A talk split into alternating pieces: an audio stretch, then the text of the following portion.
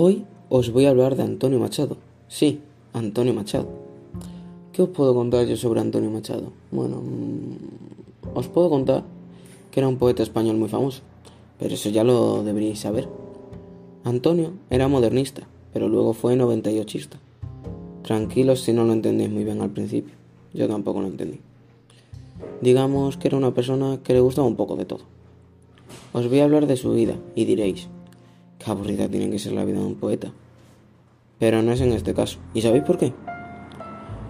Porque era un desgraciado. Sí, sí, un desgraciado. El chaval no tuvo buena suerte en la vida. Es como si viviera en un viernes 13 constante. Ahora ya hablando de su vida.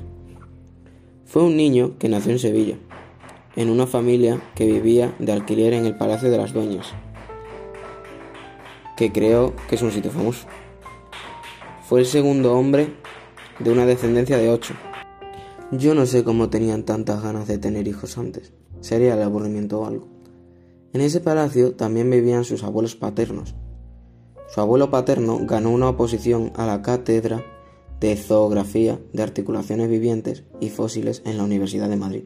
Vaya nombrecito. Y por eso se fueron a vivir a Madrid la familia de Antonio Machado.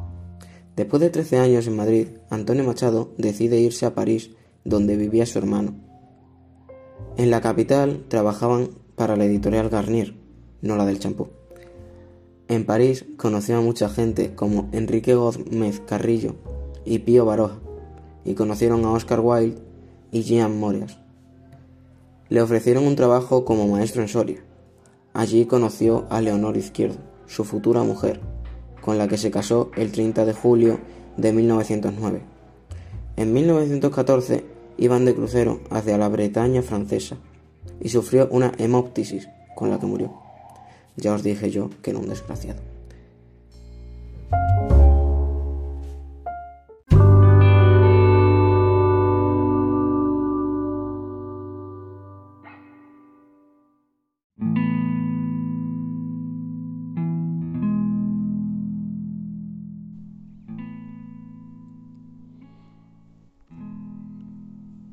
Día, cuando abro los ojos y no te veo, me hundo más y más en mis propios pensamientos. No sabes cuántas botellas he tirado al mar con tu nombre, esperando que algún tipo de divinidad hiciera el trabajo por nosotros. Quizá eso sea un náufrago de tu amor, uno que va a la deriva por ti.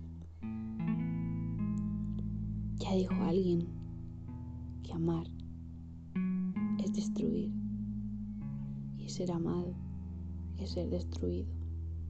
Te lloro escribiendo, siempre escribiendo, porque la inspiración llega cuando el dolor florece. Se sabe que se canta lo que se pierde, pero yo no te he perdido, porque nunca te tuve. Quedo sin aire y parece que se me va a desgarrar el pecho, cojo esa sensación y me aferro a ella, porque el dolor es la única forma que tenemos de ser conscientes de que estamos vivos.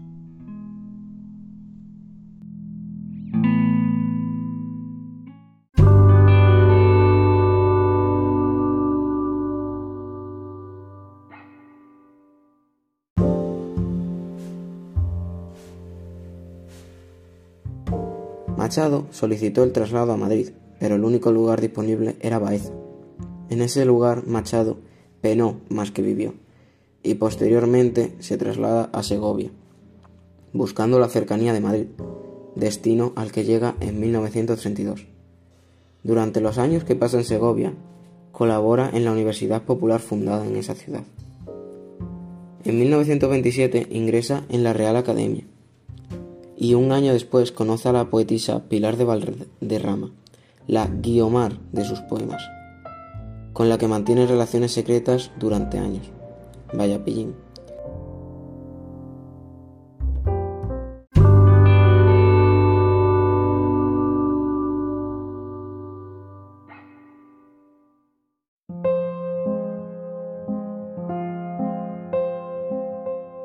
El soñar es vivir entre los suspiros de las nubes, siendo tormenta y sol, la lluvia que cala hasta el último rincón del alma, el fuego que quema hasta la última esperanza.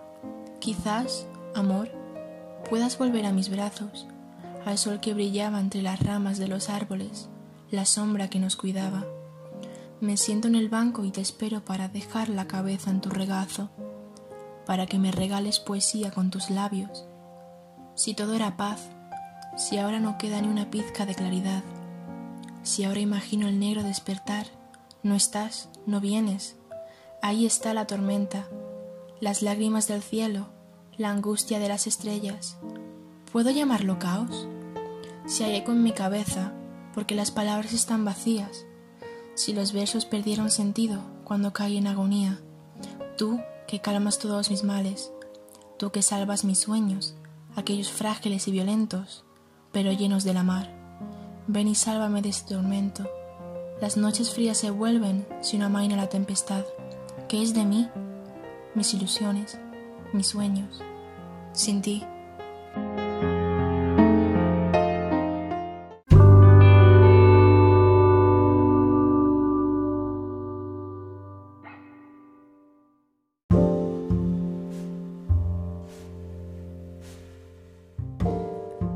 Durante los años 20 y 30 escribe teatro en colaboración con su hermano Manuel. En la guerra civil Machado no permanece en Madrid, ya que es evacuado a Valencia. En 1939 marcha a Barcelona, desde donde cruza los Pirineos hasta Collier. Allí muere al poco tiempo de llegar. Una pena para un escritor tan bueno.